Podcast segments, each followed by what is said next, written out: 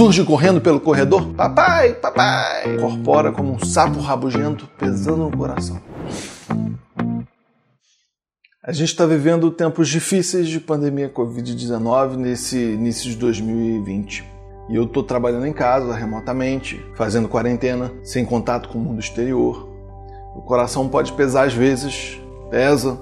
Eu fico a maior parte do dia trancado no quarto em frente ao computador, mas essa experiência está sendo curiosa. Minha filha não está indo à escolinha e, como qualquer criança, demanda muita atenção e fica atenta a qualquer movimentação diferente na casa. Quando eu tenho que sair para ir no banheiro, tem que ser silencioso. Giro a maçaneta com cuidado, me ponho na ponta dos pés e sigo a passos curtos. São dois metros longos. Me desloco num silêncio de invejar qualquer ninja. Mas aparentemente minha filha também tem uma audição treinada nas artes das sombras e então surge correndo pelo corredor: Papai, papai, papai! Pego no flagra. Ela agarra minha perna como um carrapato e fica lá. Até eu pegar ela no colo, fazer uma cosquinha, procurar o gatinho na janela do vizinho, até ela distrair eu poder me esgueirar de novo pro meu quarto. Essa brincadeira de pega-pega o dia inteiro. Mas nem tudo são flores, porque tem meus afazeres e por vezes o mau humor incorpora como um sapo rabugento pesando no coração. Às vezes ela fica batendo na porta, gritando: Papai, papai! Quando o sapo não está no meu peito, tudo certo. Deixa ele entrar, ela faz uma bagunça na cama de minhas costas e depois de um tempo sai. Quando o sapo tá, eu fico irritado.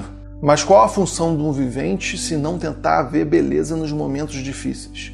Eu chuto o sapo para longe e tento tirar proveito da situação. Quando o coração aperta ou bate aquele tédio do trabalho repetitivo, eu me levanto para encher o copo de água ou pegar um café.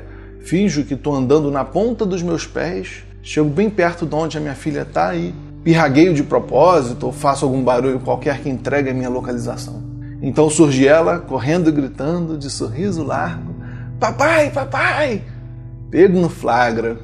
Ela agarra minha perna como um carrapato, fica lá até eu pegar no colo, fazer uma cosquinha, procurar o gatinho da janela do vizinho.